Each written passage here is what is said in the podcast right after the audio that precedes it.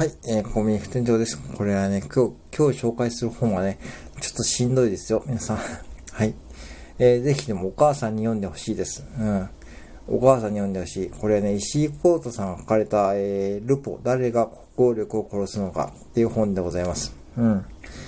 誰が国語力を殺すのかっていうですね、ちょっと題名がしんどいんですけども、えー、っとね、まあ、ちょっとネタバレも含めて言っちゃいますけども、まあ、まずこの会話聞いてほしいですね。ね、実際にこの本に書かれていた内容ですね。えー、普通の会話だと思って聞いてください。うん。えー、息子さんがお母さんに、えー、お母さん今日も勉強しなくていいよねっていうふうに聞きました。うん。そしたらお母さんは何て答えたかというと、うん。もう今日はゲームしていいわよと。うん。もう勉強したしねっていう感じでね。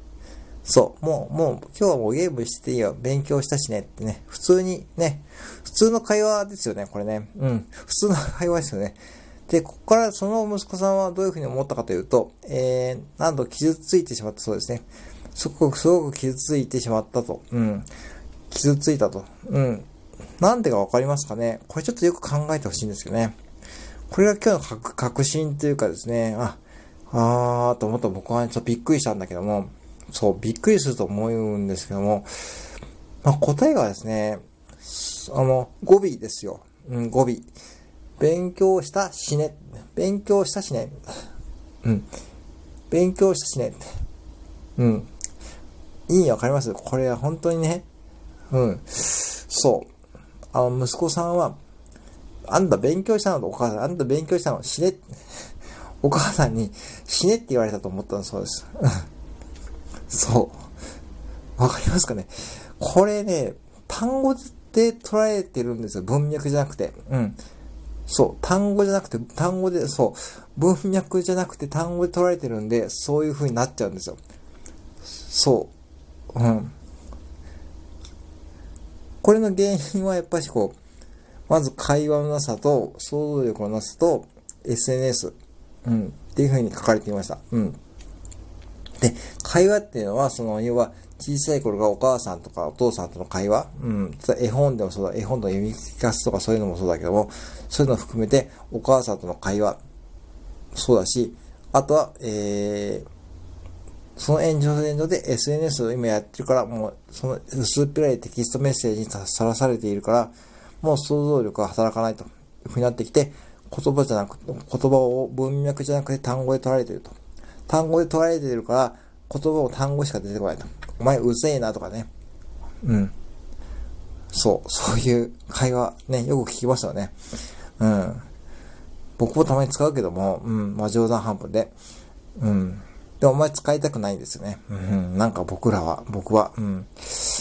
うん。で、なんか思ったのはですね、まあ SNS をね、本当に僕は向いてないと思うし、なんかこう、まあ、ツイッター見てるともう疲れますよね。なんかこう、疲れるというか、確かに学びが多いツイートもあるけども、そんなツイートばかりだし、なんか同じようなこうツイートが流れてきてね、そう、朝から晩までね。うんで、本当にこの人たち自分の言葉で喋っているのかっていうふうに思いますよね。うん。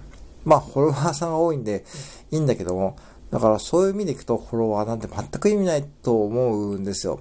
うん、だから、いろんなことひっくるめて考えると、もう日本はね、もうそういうこと、国語力を本当真剣に考えた方が僕はいいと思ったし、読み書きはできるんですよね。別にこう読んで書くとかそういう単純作業できるんだけども、まあやっぱしこう皆さん本も読まなくなってるじゃないですか。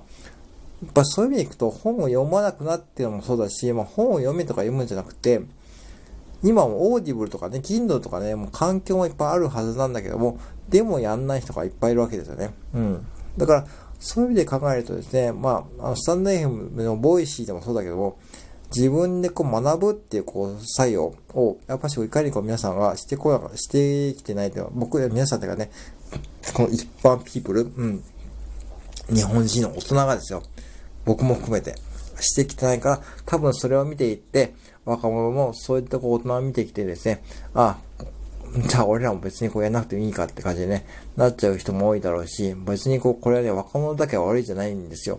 と思うし、じゃあ僕は何をすればいいかというと、うん、ちょっと考えたんだけど、やっぱしこう自分の言葉でつぶやくってことが一番必要だと思いました。うん、なんか、うん、あの、これはね、もう真面目臭く聞こえるけども、なんかね、あのー、ハッシュタグとかつけてね、やってた時期もあるけども、あんな全く意味ないと思いますよね。なんか今日の積み上げとかね、おはよう戦隊とかね、やってる人もいますけども、まあ、好き好きでね、やればいいと思うんだけども、うーん、あれのね、意味をね、まあ確かに、その辺のコミュニケーションツールとしてハッシュタグ使うのであればいいんだけども、自分の承認欲求を満たすためにね、あん、あのハッシュタグをつけるってのは全く無意味だし、なんかこう承認欲求を、人間の承認欲求なんてもうね、もう、ね、底していないからね、どんどんどんどんこうツイッターにはまっていくわけですね。そうすると、なんかこう、ツイッター内容がね、薄かろうと、小がろうと、あのハッシュタグをつけたことで、